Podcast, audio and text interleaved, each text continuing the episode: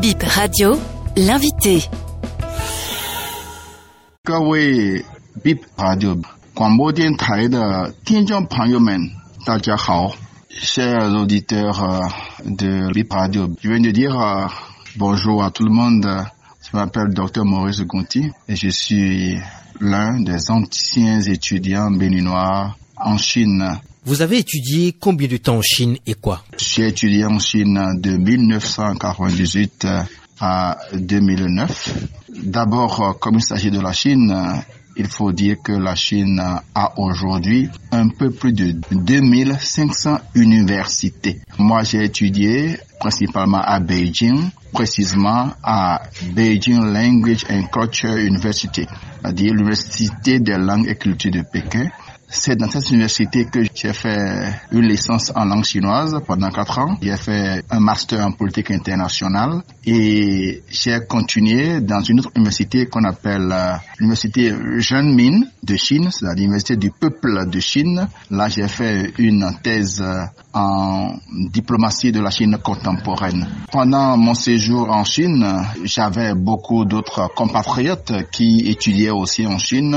Et à Pékin, nous étions une douzaine, mais les étudiants béninois en Chine à l'époque étaient dans toutes les provinces de la Chine. La Chine a 23 provinces. Alors, il y en avait dans les grandes villes euh, à Pékin, Beijing, c'est pareil. Il y en avait à Tianjin, il y en avait à Chongqing, il y en avait aussi à Shanghai. Dans les provinces telles que Jilin, euh, telles que Heilongjiang, dans la province de Hubei, dont la capitale est Wuhan, il y avait beaucoup d'étudiants béninois qui étaient là-bas à l'époque. Dans la province de Guangdong aussi, dont la capitale est Guangzhou, j'ai même la chance hein, d'être le président de, de l'amicale des étudiants béninois en Chine à l'époque. Pourquoi avoir choisi la Chine euh, comme destination d'études En réalité, ce n'est pas que j'ai choisi d'aller en Chine, c'est la Chine qui m'a choisi. Depuis le Bénin, j'ai commencé par euh, apprendre la langue chinoise comme euh, une langue optionnelle, nous disions, non, une deuxième langue étrangère, euh, aux côtés de l'anglais qui était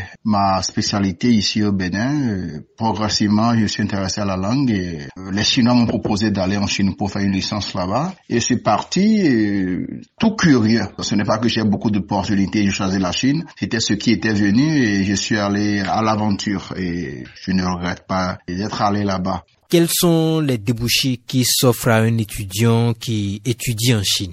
Les débouchés qui s'offraient et qui s'offrent toujours sont nombreux. Ça dépend des spécialités. Quand on finit d'étudier en Chine, euh, on peut continuer, rester en Chine, enseigner là-bas, aller vers d'autres pays et selon euh, ses désirs et les opportunités, on travaille dans des compagnies étrangères, américaines, françaises, euh, même d'autres compagnies euh, africaines, sud-africaines, les compagnies chinoises notamment, qui sont partout en Afrique, mais surtout dans les compagnies chinoises installées au Bénin, ils offrent beaucoup d'opportunités d'emploi aux, étudiants qui ont fini.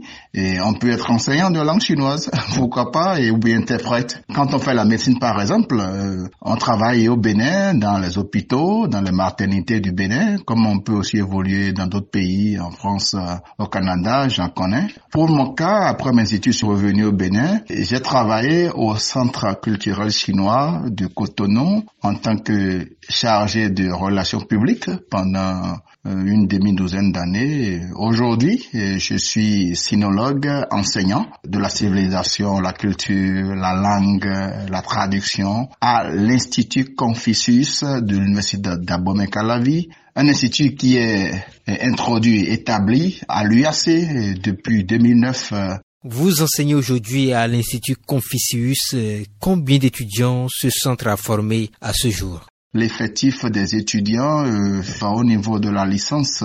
Pour euh, cette année académique en cours, nous sommes euh, autour de 150 étudiants, c'est-à-dire la première année, deuxième année, troisième année de licence et toutes les classes euh, confondues. Ça fait au total environ 150 étudiants. Mais pour dire ce que nous formons depuis les années passées jusqu'à aujourd'hui, nous avoisinons déjà euh, un peu plus de 500 600 étudiants diplômés et en licence comme euh, diplômés ayant la licence comme euh, ceux qui ont des certificats d'études de courte durée en langue chinoise à l'Institut Confucius. Quels sont les débouchés qui s'offrent à ces étudiants? À la fin des études en Confucius, nos étudiants y travaillent dans les compagnies chinoises installées au Bénin, surtout dans les compagnies de construction, de génie civil, des compagnies de construction des ponts et chaussées. Ils sont aussi dans les compagnies euh, commerciales hein, au Bénin, sont dans le service hein, et dans la logistique aussi, le transport. Ils sont dans ces domaines d'activité et même ils sont pas seulement au Bénin, ils sont aussi dans la sous-région. Nous avons des étudiants qui travaillent en Côte d'Ivoire, au Burkina, notamment au Gabon, qui travaillent avec la société chinoise, qui sont dans le domaine du bois, par exemple. Il y en a même qui sont au Maroc, on a des cas, et en Mauritanie aussi, à Nouakchott. Ils travaillent en tant qu'interprète auprès des étudiants des, entreprises chinoises euh, qui font la pêche. Nous en avons euh, dans, dans, tous les domaines d'activité où les Chinois sont, sont exercent. Nous avons aussi des compagnies béninoises aussi qui en embauchent aussi parce qu'ils traitent avec la Chine, ils ont des affaires avec la Chine.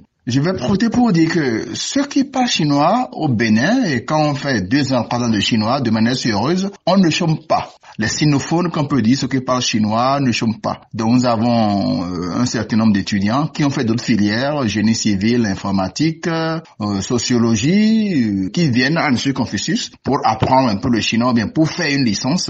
Et là, ils ont débouché. Aucun de nos étudiants diplômés ne sont chômeurs. Ils ont toujours le premier emploi et quand ils y restent progressivement, il y en a beaucoup parmi eux qui gagnent mieux que nous, les enseignants. Merci.